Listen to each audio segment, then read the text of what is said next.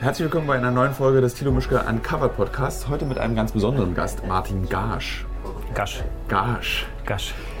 Martin Gasch, beziehungsweise Gasch, ähm, ist der prägende Kameramann für das Format Uncovered. Aber bevor ich auf ihn zurückkomme, muss ich Folgendes erklären. Wir sitzen in einem 24-7-Café in Tokio, ähm, das vornehmlich hauptsächlich von Mitgliedern der Yakuza benutzt wird, in dem ich schon sehr oft in meinem Leben saß. Unter anderem auch mal, als ein Mann neben mir ganz genüsslich masturbiert hat.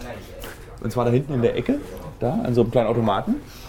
Und hier sieht es aus wie 1978, nie saniert seitdem. Und man, was man hier macht, ist Kaffee trinken, sitzen, lesen und schreiben. Und ich habe ja auch tatsächlich in diesem Café schon sehr viel geschrieben. Die zweite Sache, die ich erklären möchte, ist, wir sind alle sehr müde. Denn wir sind noch komplett gejetlaggt und haben am ersten Drehtag gestern, glaube ich, 20 Stunden gedreht. Und deswegen sind wir komplett im Arsch. Ja. Also so richtig. Also für alle, die jetzt erst einschalten, was beim Podcast nicht existiert, aber ich das trotzdem gerne sage, wir sind gerade in Japan. Martin Gasch ist mein Gast in der heutigen Folge Tilo Uncovered. Und äh, er ist ein sehr wichtiger Kameramann und ein sehr bedeutender Ostdeutscher. Und außerdem kommt er aus Potsdam. Ich bin ein bedeutender Ostdeutscher. Und äh, ja, wir unterhalten uns heute darüber, was es bedeutet, seit vier Jahren für Uncovered zu arbeiten. Wie es für, für dich, du bist das erste Mal in Tokio. ja. Ähm, du wirst merken, dass du sehr viel kämpfen musst, um einen Redeanteil in diesem Podcast auch zu bekommen. Ich, ich finde das, ich finde das auch schön in Tokio. Es ist für mich das erste Mal.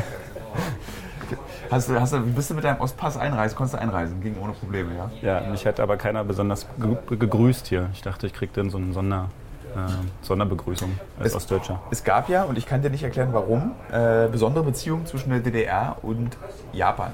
Zum Beispiel wissen wenige Menschen, dass das Patent für die Quarzuhr ein Patent der DDR ist, das die DDR getauscht hat gegen 11.000 Mazdas. Okay. Das ist der, der beste Deal, den ich glaube, das Land würde In der DDR sind Mazdas gefahren? Ja, und zwar Pastoren, Ärzte und Rechtsanwälte haben diese Mazdas bekommen. Naja. als so damit zu bleiben und nicht abhauen. Und ich glaube, hätte die DDR das Patent der Quarzuhr nicht an Japan gegeben, wäre Japan jetzt noch ein Entwicklungsland und die DDR würde noch existieren. So meine vorsichtige These, die ich da. Nur die Mazdas, die gibt es nicht mehr. Die gibt es nicht mehr. Waren aber sehr beliebt. Also es gibt jemand bei uns in der Firma, den du auch kennst, lieber Martin, unser Filmgeschäftsführer Hannes Bohn. Seine Eltern hatten so einen Mazda zu Ostzeiten. Ah ja. Ja. Aber ich darf nicht erzählen, warum. Weil sie Ärzte, Pastoren Nee, oder. wahnsinnig. Sie war noch nicht bei der Staatssicherheit. Ah ja. Wahnsinnig. Aber sie haben sie sich erarbeitet. Ah, ja. Aus anderen Gründen. So, Martin, jetzt gib mir mal ein bisschen Futter hier, damit ich mit dir reden kann. ja, also Tokio. Da sind wir. Sehr Gut. schön, sehr eindrucksvoll. Machen wir es anders. Soll ich dir Fragen stellen? Ja, gerne. Gut. Äh, erzähl doch mal die Geschichte, wie das kam, dass du zu Uncovered gekommen bist. Der Kameramann. Ich wusste, dass diese Frage kommt. Ja, das, ist ja erstmal, das interessiert die Leute am meisten. Wie wird man eigentlich, ich meine, ich kriege relativ viele Zuschriften, wo Leute sagen, äh, wie kann man denn für euch arbeiten? Ich würde auch gerne so viel Urlaub machen wie ihr. Ähm, ich glaube, ich, äh, ich habe noch zu, äh, studiert zu dem Zeitpunkt und Kaspar Fischer hat mich angerufen, der zweite Geschäftsführer von PQPP2 und hat mich gefragt, ob ich Lust habe, bei der Folge El Salvador mit den Gangs Kamera zu machen. Oder ob ich mir überhaupt vorstellen kann, da in dieses Land zu fahren, weil es ja wohl ähm, ein gefährliches Land ist. Und weil ich Lust hatte, also zu dem Zeitpunkt war, glaube ich, mein weitestes Ziel, also schon mal Vietnam, aber ich bin sonst aus Europa gar nicht rausgekommen. Und deswegen hatte ich extrem Bock ähm, zu reisen. Ich kann mich lustigerweise an diesen Dreh auch mit dir besonders erinnern, weil du so aufgedreht, aufgeregt warst. Du fandest alles toll. Also du, hast, du wolltest ja, du hast ja gar nicht aufgehört gehört zu filmen, weil Ich glaube, ich, glaub, ich habe schon am Flughafen, äh, wo wir Burger gegessen haben, äh, mich gefreut, dass es so gute Burger gibt im Ausland. da haben wir kurz gewartet in den USA, glaube ich. Ne? Ja. Das war so, da hatten wir einen kurzen, kurzen Zwischenstopp. Und mich hat damals total begeistert, wie eben wie begeistert du warst. Weil ich war ja dann schon so ein bisschen abgefuckt in El Salvador. Also ich habe hab schon so einige Länder gesehen vorher. War dann so, ja, das, also El Salvador hat mich allerdings auch ziemlich aufgeregt. Ich kann mich erinnern, ich war ziemlich aufgeregt, als wir ins Flugzeug gestiegen sind. Und wo, weil das war, glaube ich, mein erstes gedrehtes, richtiges, gefährliches Land. Es hat ja eine unglaubliche Sogwirkung, wenn du in so ein Land kommst. Weil du kommst ja erstmal total mit voller Sicherheit aus deinem eigenen Land heraus da rein und dann äh, bist du im Land und kriegst plötzlich Sicherheitsunterweisungen und Hinweise, wie du dich zu verhalten hast und so Notfallregeln ähm, gesagt von deinem Fixer. Und dann fängt es ja so langsam an, dass du merkst, du musst irgendwie dich komplett anders verhalten und dein Adrenalin steigt halt die ganze Zeit. Ja.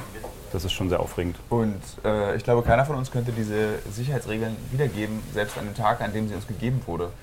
Ja. Also, so, wir, die also wir machen ja immer alles falsch eigentlich. Äh, Erinnere dich mal an diese Situation, wo wir diesen Pathologen begleitet haben Ja. Und wir dann irgendwie so eigentlich den Hinweis bekommen haben, dass man relativ gedeckt durch die Landschaft laufen Und wir so auf offenem Feld. Dann durch die Gegend laufen und dann irgendwann der Polizist zu uns kam, wir müssen jetzt gehen. Warum denn? Naja, wir haben gehört, dass gegenüber ein Scharfschütze der einen Gang sich positioniert hat. Und es sollte jetzt nicht dunkel. Es gibt, da wurde uns noch erklärt, dass es oft so diese, wenn die Pathologen kommen, die dann auch einfach abgemokst werden, damit nicht rausbekommen wird, wie diese Person gestorben ist und durch wen. Ich glaube, man lacht man im Nachhinein drüber, weil man äh, da so gut rausgekommen ist aus solchen Nummern. Ich glaube, weil es Also- ein Trauma ist. Weil wir immer, also eigentlich auch immer Glück hatten und gut rausgekommen sind aus allen gefährlichen Situationen. Ich glaube, weil wir das nur so verarbeiten können, dass es äh, wie so ein. Also ich glaube, Alte das, Zeiten. weißt du noch? wir vom Krieg erzählen. Äh, Ich glaube, weil das ist so, weil man nur darüber lachen kann. Also wir, wir, wir, wir können ja Weil man, sich, weil man äh, rückblickend sich so komisch Ja. verhalten hat und ja, dumm rumstand und eigentlich keine Ahnung hatte. ich glaube, wir könnten ein Podcast werden, wo wir ganz viel schweigen, weil ich so müde bin. Ich habe überhaupt keine Energie, Fragen zu stellen. Wir kriegen es hin. Wir machen Ja. jetzt einen schönen für dich. Ich meine, du hast eine Verantwortung. Auch, auch Schweigen ist auch manchmal gut. Also ich es weiß jetzt nicht, ob Podcast. Das sagt ganz viel über unsere Beziehung aus, wenn wir mal nebeneinander schweigen können. Ich finde, wir sollten über unsere Beziehung reden. Ja, können wir Wir haben so viele Sachen, die wir eigentlich besprechen können, wenn ich dann noch nicht so müde wäre. Ähm, ich finde nämlich, dass wir auch beide ein ganz besonderes Verhältnis haben. Das Gegenteilsverhältnis von Ben und mir, der ja hier mit am Tisch sitzt. Was haben wir denn für ein Verhältnis? Na, wir mögen uns. Ja. Wir mögen uns sehr. Ich mag aber Ben auch. Ich mag Ben ja auch. Du hast es gerade so verallgemeinert. Also Ben, äh, ne? Ich mag Ben ja auch, er ist einfach nur schwierig. Also ich will noch mal für die Hörer und Hörerinnen, die hier am Tisch, also Ben sitzt mir schräg gegenüber. Also wir reden über Ben, also ich läster nicht, sondern der sitzt mit am Tisch. Da kann auch nichts Er sagen. kann auch nichts sagen, weil er kein Mikrofon hat. Und äh, Ben bekommt allerdings auch nochmal die Möglichkeit, einen Podcast zu machen und nochmal zu erklären, warum er zu öffentlichen Verkehrsmitteln Öftis sagt. Was ja angeblich jeder sagt. Unsere Beziehung. Unsere Beziehung. Ähm, also ich würde schon mal zum Beispiel sagen, dass wir Freunde geworden sind über unsere Arbeit. Wir kannten uns allerdings Ja. schon vorher über eine gemeinsame Kollegin, Caro Corneli. Ja, stimmt. Äh, die hatte uns mal bekannt gemacht miteinander, weil du hast für sie damals den Podcast, äh, so einen Videopodcast für YouTube, glaube ich, gedreht. Und da meinte Äh, sie, du bist Fritz. Fritz, genau. genau. Und du meinst, äh, der Radiosender Fritz, da habe ich mit Caro ja auch mal zusammengearbeitet und wir hatten so eine Sexsendung, die wir da moderiert haben. Oder zumindest sie moderiert hat und ich war Gast. Ja. Und ähm, sie hat dann dich vorgestellt. Sie meinte, du bist ein total cooler Typ, ganz lieb. Guckt euch den mal an. Und dann haben wir dich, glaube ich, immer auch angefragt über Jahre und du hattest aber nie Zeit, weil du studiert hast. Ja. Oder, oder keine Lust wir, haben, aber wir haben trotzdem zwei, drei Drehs in der Zeit gemacht. Wir haben diesen Flugzeug, haben wir den Flugzeugdreh in der Schweiz zusammen gemacht? Nein. Wer war denn davon? Hast du uns auch irgendjemand mitgegeben. Irgend so ein Schweiz weiß ich jetzt nicht. Ah, Aber wir, sind, wir haben diesen Porsche-Treff gemacht zusammen, ähm, wo wir mit dem Nissan zum Porsche-Treff gefahren sind und so getan haben, als ob wir auch einen Porsche haben. Und mit Gina, Oh, das ist schrecklicher Kaffee. Also vielleicht sollte man auch noch mal hinzusagen zu diesem Kaffee, was ich in Tokio liebe, mein absolutes Lieblingscafé. Der Kaffee schmeckt zu kotzen. Kostet 5 Euro. du kannst ja auch ein bisschen Milch noch. Nee, dann schmeckt er noch ekliger. Dann schmeckt er nach Euter. Ich finde ja mal Kaffee mit Milch schmeckt so euterig. Also, zurück zu dir. Ähm, ja, also wir hatten schon ein paar Drehs davor und na gut, also das Ding ist, ich glaube, ich, ich kann dir einfach ziemlich viele Fragen stellen, wenn ich im Ausland bin, weil du, ähm, weil du dich äh, A mit den Ländern, glaube ich, viel mehr beschäftigst als ich im Vorhinein, beziehungsweise währenddessen. Und ähm, ich glaube, du bist auch wahnsinnig ähm, wissbegierig, neugierig und checkst immer Länder auch so ab und hast so, ich glaube, du bist super begeisterungsfähig, ähm, habe ich jetzt hier auch an Tokio gemerkt, weil du so das, dann die Highlights in jedem Land für dich so abspeicherst und wenn du dann mit jemandem da hinkommst, deswegen ist es, glaube ich, auch so schön mit dir zu reisen, aus meiner Sicht, ähm, bist du so in der Lage, das zu teilen und so loszugehen und dein Herz zu öffnen und das zu teilen, was alles so dich fasziniert und was Schönes. Wie zum Beispiel dieses gelbe Café, in dem wir gerade sitzen. Ja. ja.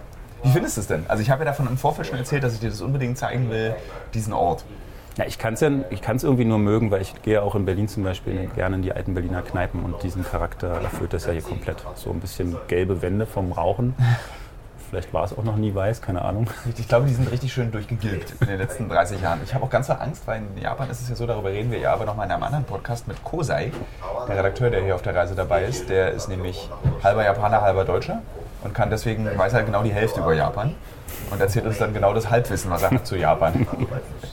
Und deswegen gibt es noch mal einen speziellen äh, Japan-Podcast. Äh, zurück zu unserem Verhältnis. Also ich würde das als freundschaftlich bezeichnen. Wir haben ähnliche Interessen, finde ich. Wir reden gerne über Videospiele, über Filme, über Musik. Äh, die Art, wie wir über Frauen reden, ist identisch. Also Ja? ja, ich finde, wir reden beide sehr respektvoll über Frauen. Wobei dein Anteil, wenn du über Frauen redest, so einen hohen äh, Sex, Sex, äh, Sex-Geschlecht-Anteil hat. Also so, es gibt viel. Ja klar, das ist, ja, worüber, da liegt das, da liegt da ein Ohrring, Perle. Das könnte aus diesem tollen Blumentopf da gefallen sein, den ich Ja. eben da rausgeholt habe. Ähm, und ich finde, wir auch, mir macht es Spaß, dir zuzuhören, so wie du die Welt siehst. Also dir, dich dabei zu beobachten, wie du in Tokio bist, bereitet mir persönliche Freude. Und deswegen würde ich das so definieren als Freunde. Allerdings ist das Traurige an Freundschaften, die auf Drehreisen Ja. stattfinden, dass man sich nie in Berlin sieht. Das hast du ja schon in den anderen Podcasts Ich muss es nochmal betonen, insbesondere bei dir schmerzt es mich immer, der mich ja auch regelmäßig schreibe, wann ich schwimmen gehe. 50 bis 100 Verabredungen, die wir schon hatten in den letzten vier Jahren. Und hat erst einmal geklappt, glaube ich, zum Kaffee trinken oder so. Und dann fühlt es sich aber auch komisch an. Wie so ein One-Night-Stand, mit dem man Stimmt. sich dann nochmal trifft. Stimmt, ist so ein bisschen gesetzt. Ja, Martin, ich mag dich auch in Berlin.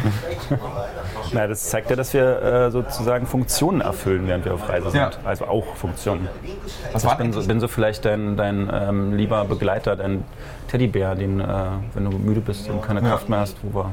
Nee, wir haben ja dann auch meistens noch einen Kameramann dabei, damit du diese Funktion erfüllen kannst als Teddybär. Ähm, der dann zum Löffeln ins Bett kommt. Ich meine, in Somalia zum Beispiel, Somalia, das erinnere ich mich immer so krass intensiv, das habe ich auch schon öfter erzählt, dieses, als ich zu dir abends ins Bett gekommen bin, weil ich mich irgendwie so unwohl gefühlt habe und bei dir noch gespielt habe, während du das Backup gemacht hast und wie wohl ich mich dann gefühlt habe. Also Backup heißt ja auch ähm, Karten anschmeißen und dann aufs Bett legen. Und dann haben wir zusammen ähm, im Bett gelegen und gelesen und gezockt, glaube ich. Ja. Und das war irgendwie richtig schön. Das war so, das hat irgendwie diesen ganzen angespannten Drehtag von morgens um 6 bis abends um 23 Uhr so komplett aufgelöst. Das, das war dann der Moment, wo ich mich erst ausruhen konnte. Weil die Hotelzimmer waren auch so gruselig. War- Ich hatte ja so ein Riesenzimmer mit so diesen so vier Tonnen schweren Bettern und dann auf dem Balkon, auf den du nicht rauf darfst, falls irgendein Scharfschütze in dein Zimmer zielt. Und es war dann irgendwie so, naja, richtig gemütlich war. Also entspannen konnte man dann nicht, aber in dem Moment, in dem ich mich eben zu dir ins Bett gelegt habe und Zelda gespielt habe, pure Entspannung.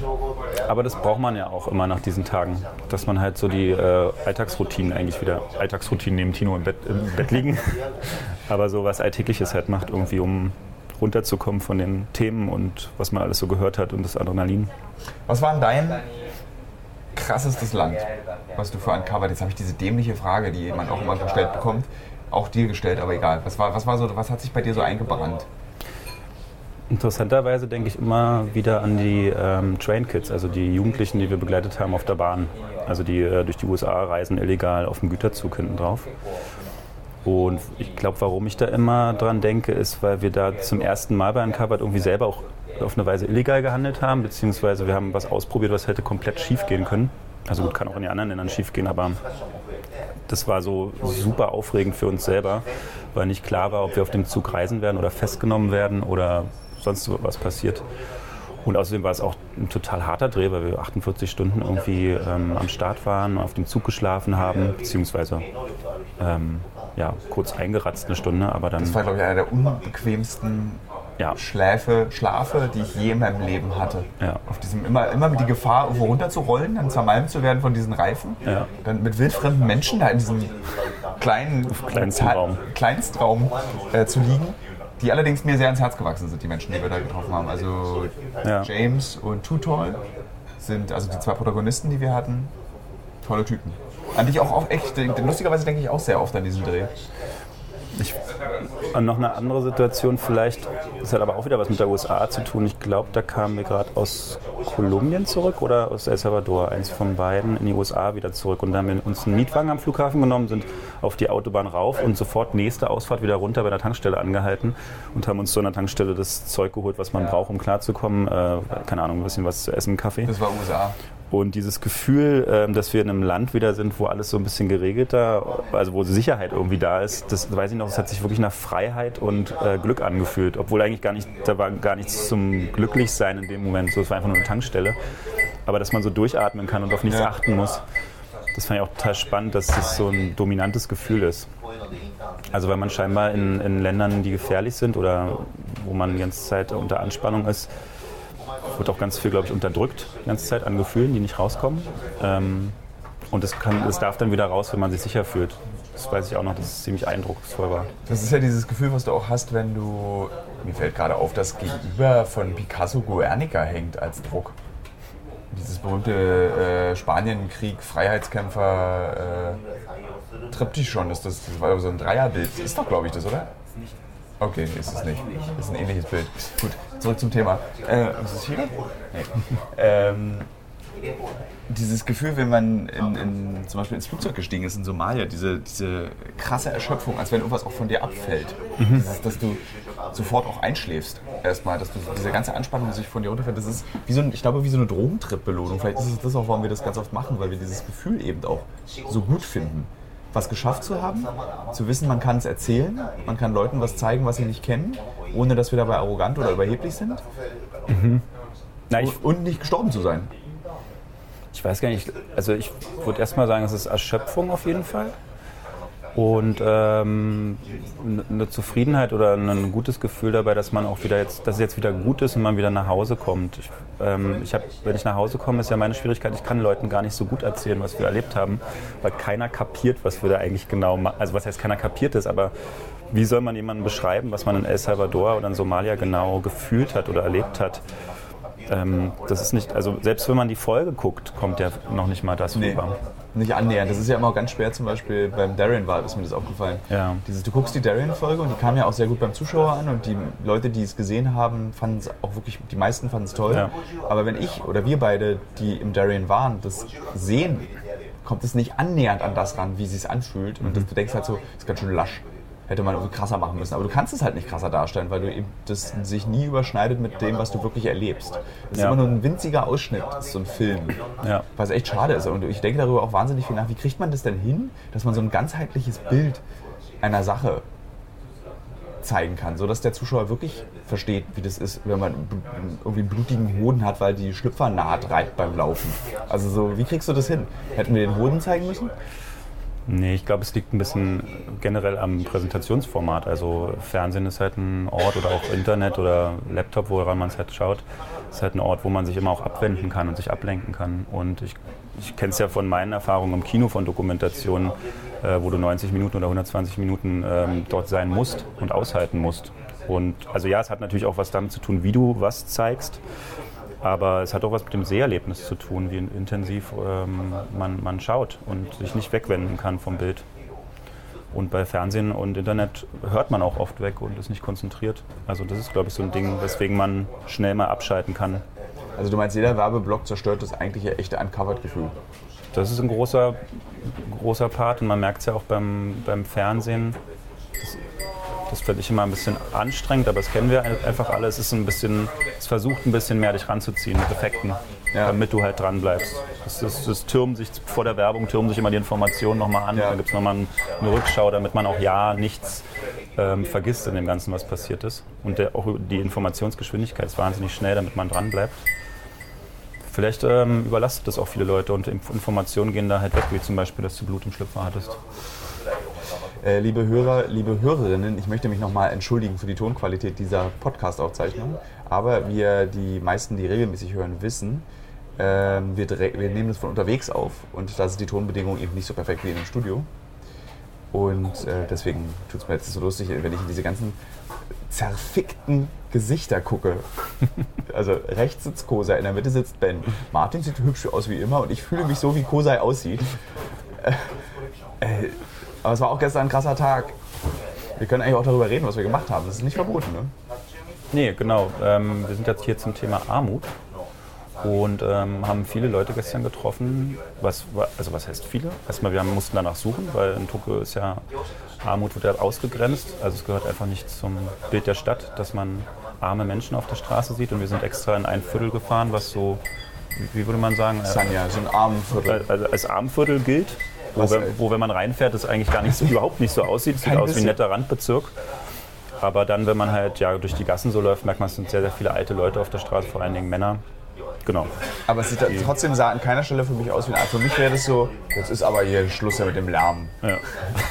Äh, jetzt haben wir auch noch so einen Husti hier.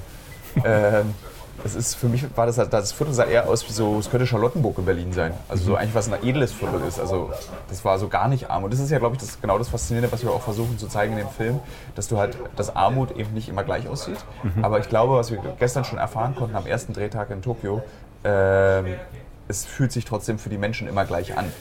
Also egal wo auf der Welt du bist, klar, dir geht es wahrscheinlich besser als armer Mensch. Nee, eigentlich geht es dir genauso scheiße als armer Mensch in Japan, so wie es dir als armer Mensch in LA in der Skid Row geht, weil du wirst einfach beschissen behandelt vom Rest der Gesellschaft. Und Ja. die schlechte Behandlung ist identisch. Du wirst ausgegrenzt. geht um diese Ausgrenzung, ne? Ja. dieses Gefühl, dass man halt nicht dazugehört oder andere privilegierter sind oder auf einen herabblicken. Ja, Das ist eine ganz interessante These, die, auf die wir während dieses Podcasts gerade. Kosei schreibt sich's mit, äh, weil du ja, äh, es ist ja dann auch so erstaunlich, dass dieses globale Gefühl von Armut, also es spielt dann auch wirklich keine Rolle, ob du in einem dritte Weltland lebst oder im ersten Weltland. Du bist halt der Ausschuss der Gesellschaft und du schaffst es kaum raus. Und es spielt keine Rolle, ob du da in Deutschland lebst, in LA, in Tokio oder in Nairobi. Es ist einfach völlig Wurst. Du kommst nicht aus, diesem, aus dieser Armut raus. Oder so mit größter Mühe und größten Anstrengungen kommst du nur raus. Und was mich aber, glaube ich, sehr überrascht hat gestern an den Menschen, mit denen wir gesprochen haben, dass sie sehr offen waren. Also ich dachte, in Tokio, also in Japan wird es super schwer. Die Leute öffnen sich nicht, weil, weil sie ja eben auch mit dieser Scham so kämpfen. Aber es war nicht so. Ich meine, wir haben gestern Nacht um 23 Uhr noch, äh, 22 Uhr noch so ein Interview gemacht mit so einem Mann, ja. der auch das nie geschafft hat, sich von der Armut zu lösen. Und der uns erzählt, dass er schon oft darüber nachgedacht hat, sich umzubringen. ja. Und das hat mich ziemlich beeindruckt. Das hatte aber auch, auch interessanterweise mit einem Lächeln oder mit einem, so wie wir eigentlich jetzt eben äh, rückblickend auf unsere gefährlichen Lebensabschnitte äh, gelacht haben, hat er das auch irgendwie mit so einem Lächeln oder ja, auch schambelastet natürlich, ne? Ja. aber einem Lachen gesagt. Das ist schon interessant. Also ich finde generell spannend, dass Leute ab einem bestimmten Punkt, die wir jetzt zumindest gestern vor der Kamera hatten und die in Armut leben, ähm, auch eine Zufriedenheit in sich tragen. Das ist eine super Erkenntnis, wenn man das mal ähm, direkt ähm, unter vier Augen hört, dass, dass jemand, der in Armut lebt, auch irgendwie ein zufriedenes Leben führt.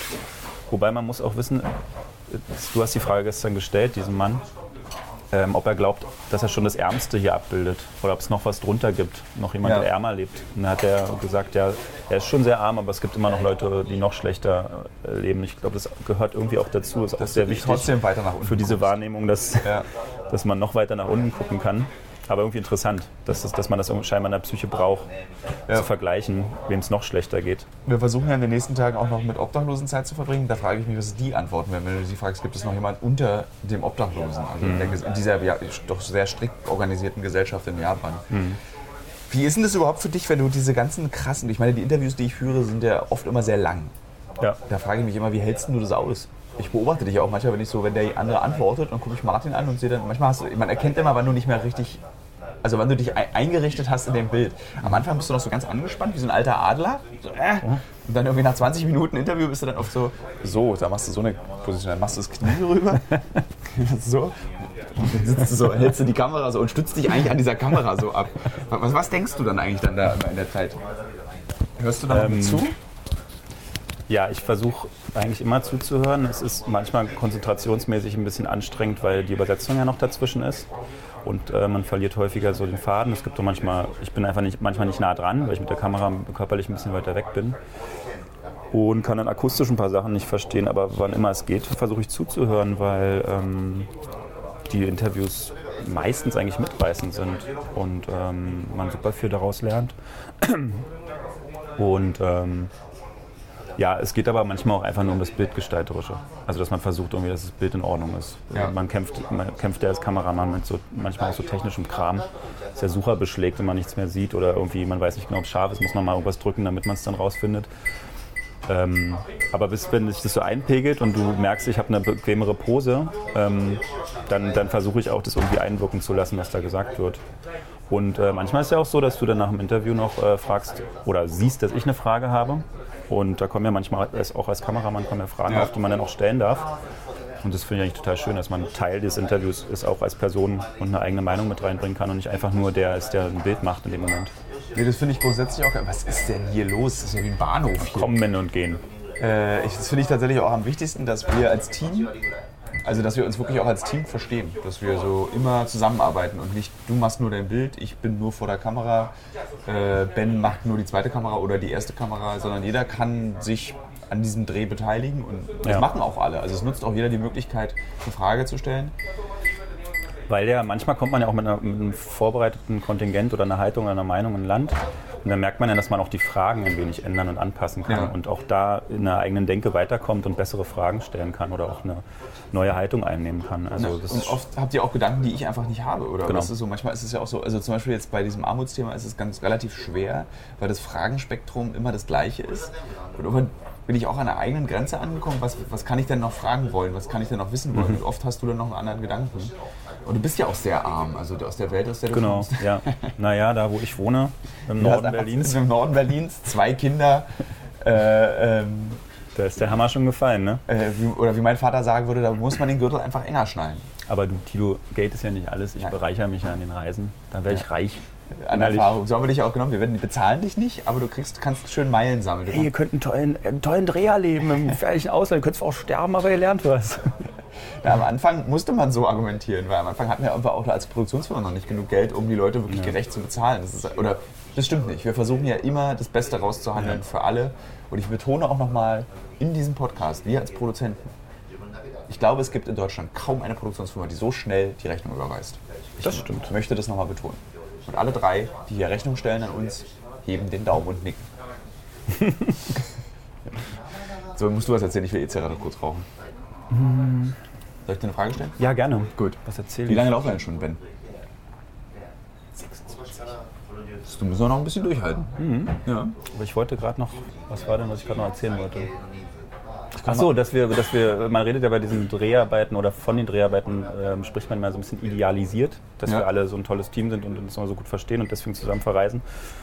Aber nichtsdestotrotz bleiben ja die Persönlichkeiten irgendwie dann, also das, du, lernst mich ja auch in Randsituationen kennen. ja. Ich habe dich Ähm. sogar schon mal wütend erlebt, was ich, äh, oder nicht wütend, sondern Ich so, bin sehr, nicht sehr oft wütend, das Ja. stimmt, oder ich zeige nicht sehr oft meine Wut, das ist richtig. du wirst dann so, du, du atmest dann deine Ober- und Unterlippe gleichzeitig ein, so. Und dann hast du so, so, also die Wut äußert sich nur in so massiven Bewegungen in deinem Gesicht. Du bist eigentlich wie so ein Erdbeben. So, irgendwas passiert in dir und oben wackelt es nur. Muss mal zum Coach, glaube ich, um das zu begreifen, was ich da mache. Ähm, ja, aber zum Beispiel, wenn man so müde ist und schlechte Laune hat, ähm, ich kenne das, wenn wir aus dem Flugzeug aussteigen und ich null Lust habe zu reden und Thilo ist schon wieder am und was mir war euer Essen, was habt ihr für Filme geguckt und habt ihr gut geschlafen? Und ich so, Mann, lass mich in Ruhe, ich will schlafen. Aber ähm, Ja, das kannst du nicht gut ausdrücken. Das ich zum ersten Mal, dass du das gar nicht willst. Ich dachte mal, ich rede mit dir immer, weil ich dachte, du möchtest unterhalten werden. na, ich bin halt höflich, ne? Ja. Wie die Japaner. Ich lächle dann. Mhm. Ähm, nee, aber das, äh, ja, dass, dass man irgendwie sich auch kennenlernt über die Zeit, auch die Seiten, die einfach die anderen auch nerven können, ne? wenn man brubbelig ist und keine Lust hat zu reden. Oder und das ist aber über die Jahre, finde ich, wirklich spannend, dass, das, dass man über die Jahre das so gut balancieren kann, dass die anderen einen auch schon, dann schon verstehen, wann man Auszeit braucht, wann man nicht reden will über jeden Kram und so. Und wann man auch Ablenkung braucht. Ja. Also so nach viel Kram und Stress ist ja auch immer gut, eine Ablenkung zu bekommen manchmal. Das wollte ich sagen. Du, Aber dich, dich habe ich noch nicht so oft. Doch, dich habe ich auch wütend erlebt, aber genau, es hat Ja, also Produktions, Produktionsgründe. Du, ja. Wenn irgendwas wirklich nicht läuft oder irgendwie was hapert, dann kannst du schon sehr zornig werden. Oder wenn im Interview, genau, Interview ist ja eigentlich immer sehr konzentrierte Stimmung. Wenn es da Unterbrechungen gibt, ähm, sei es technischer Natur oder weil, weil irgendwas ist. Aber das kann ich auch voll verstehen. Also du konzentrierst Also ja, halt bei Interviews ist es halt so, da ist halt wichtig, so, auch wenn es immer so ganz einfach aussieht, es ist tatsächlich ja immer ganz, also du kennst, du kennst ja diese Interviews, du, du erkennst ja auch mittlerweile so meine Tricks, die ich versuche, um Ja. an irgendeine bestimmte Frage ranzukommen. Und man ist schon sehr konzentriert. Also ich bin nach, also wenn ich so drei, vier Interviews am Tag geführt habe, Ja. bin ich auch echt alle danach. Also das ist dann so, weil du, die gehen schon immer eine halbe Stunde, Ja. dreiviertel Stunde, manchmal noch länger. Mhm. Und ich, was ja oft auch, was die Leute, glaube ich, ich weiß gar nicht, ob die Leute, das würde mich mal interessieren, liebe Hörer und Hörerinnen, schreibt doch mal bei Instagram, wie ihr die Interviews wahrnehmt, die ihr bei, bei äh, an ähm, Covered seht, weil ich dieses sich an eine Reaktion heranarbeiten, an eine bestimmte Antwort heranarbeiten, das ist echt, fällt mir nie auf im Moment Mhm. des Heranarbeitens, aber danach, dass es echt Arbeit ist. So, das ist das Ackern. Ja. So. Aber das, das wollte ich dich auch nochmal fragen, das ist mir gestern wieder aufgefallen.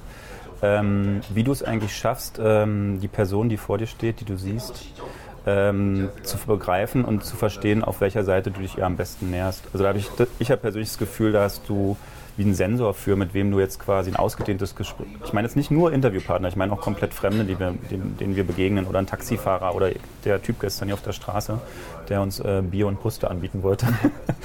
ähm, wann du das Gespräch aufs Gespräch eingehst und wann du abblockst, weil du nicht traust oder weil du ähm, keine Lust hast, mit der Person zu reden, das ist ja ist ja eigentlich ein ganz schmaler, äh, kein, kein, ne? ein schmaler Weg, ähm, wo man in die eine oder andere Richtung gehen kann und es vielleicht auch falsch machen kann. Weil ich würde sagen, von mir ähm, im Ausland ist ganz oft, ich weiß, weiß nicht genau, wenn mich jemand anspricht, könnte es jetzt so ein Laber-Rhabarber-Gespräch werden, wo, äh, oder jemand auch was von mir will, was ich gar nicht geben will? Oder kann es auch ein ganz angenehmes Gespräch werden, wo man irgendwie noch weiter reingeht? Ja.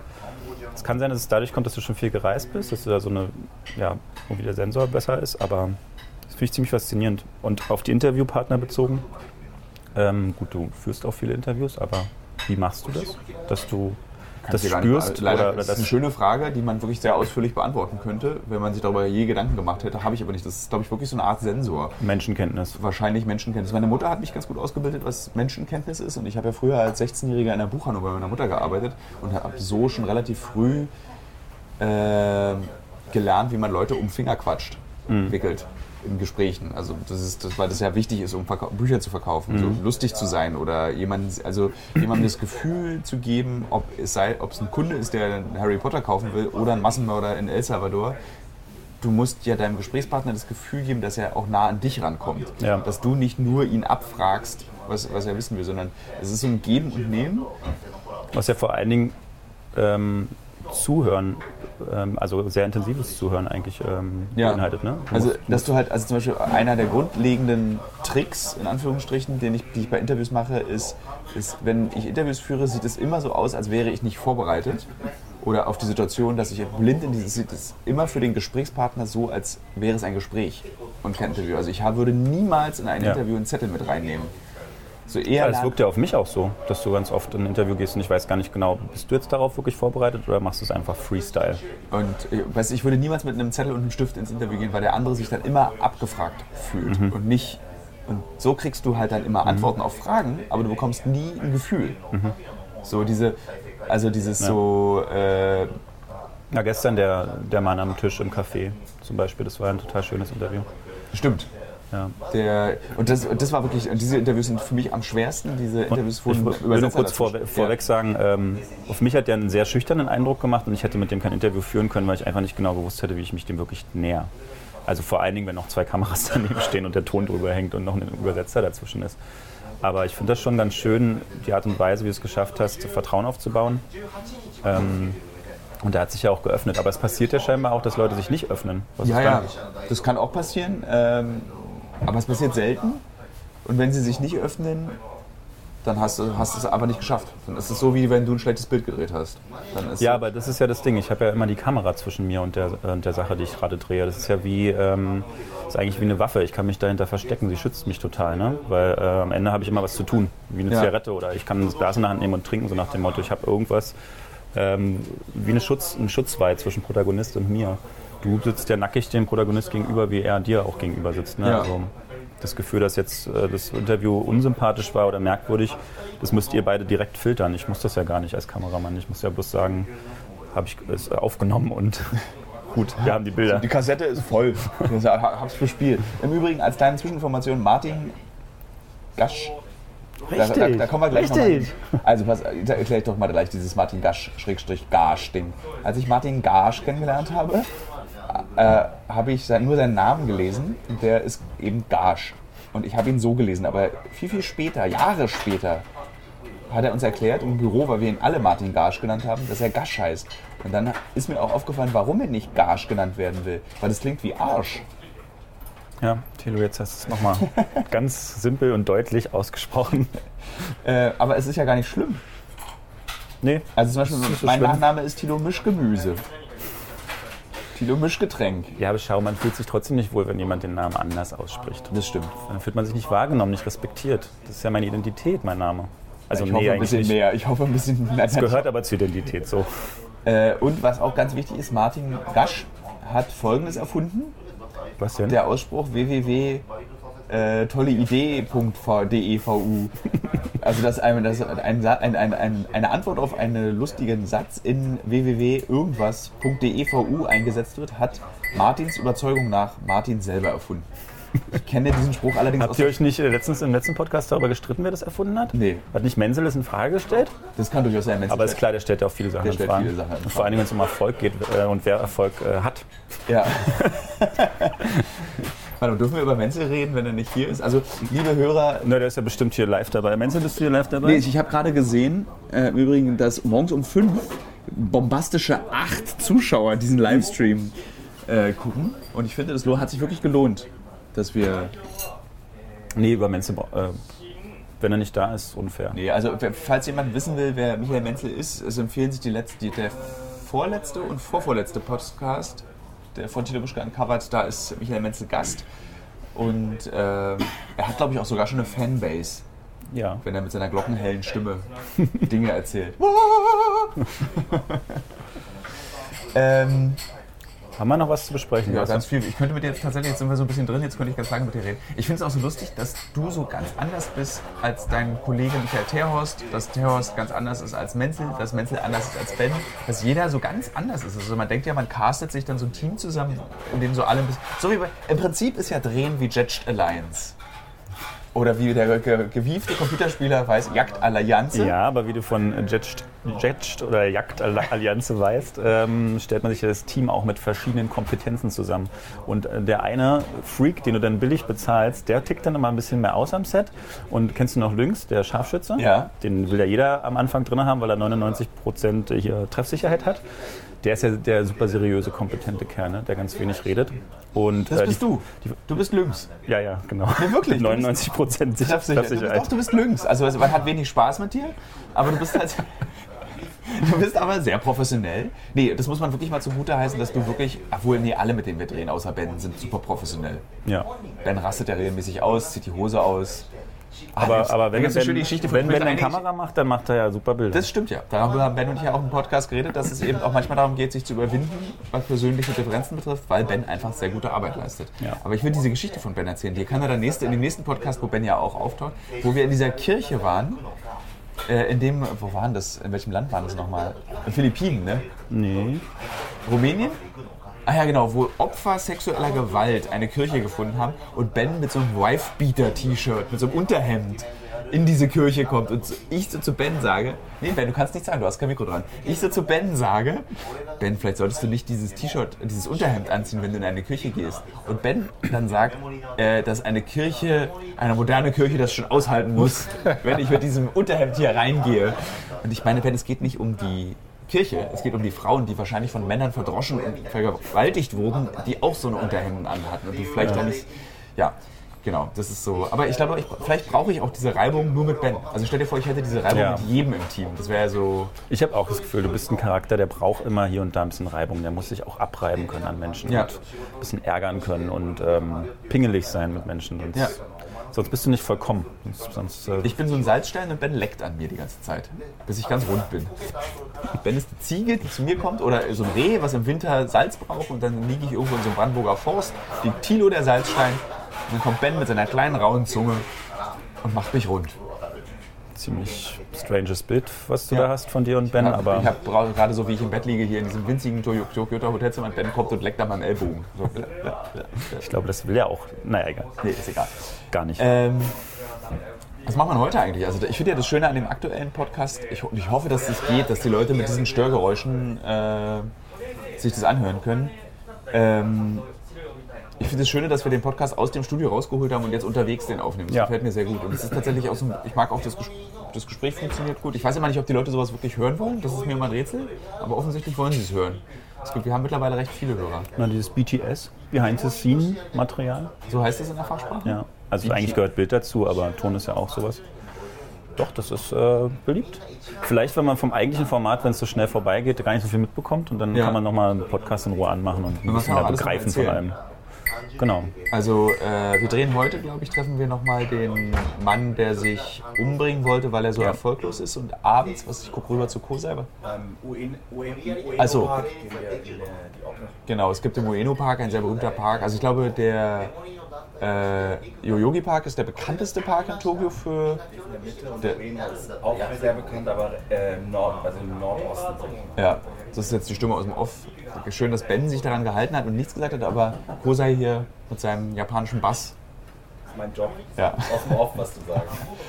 Ähm, genau, dann gehen wir in diesen Park und suchen Obdachlose und versuchen mit ihnen zu reden. Äh, worauf ich mich tatsächlich, so zynisch das auch klingt, immer freue. Also, weil das sind so, also weißt du, weil niemand fährt nach Japan, um in irgendeinen Park zu gehen, um mit Obdachlosen Zeit zu verbringen. Je- Jeder fährt hier hin, um, ich möchte gerne Sushi essen Und shoppen. und shoppen. Aber und das, du siehst halt auch durch diese Drehs so ganz andere Seiten vom Land. Ja.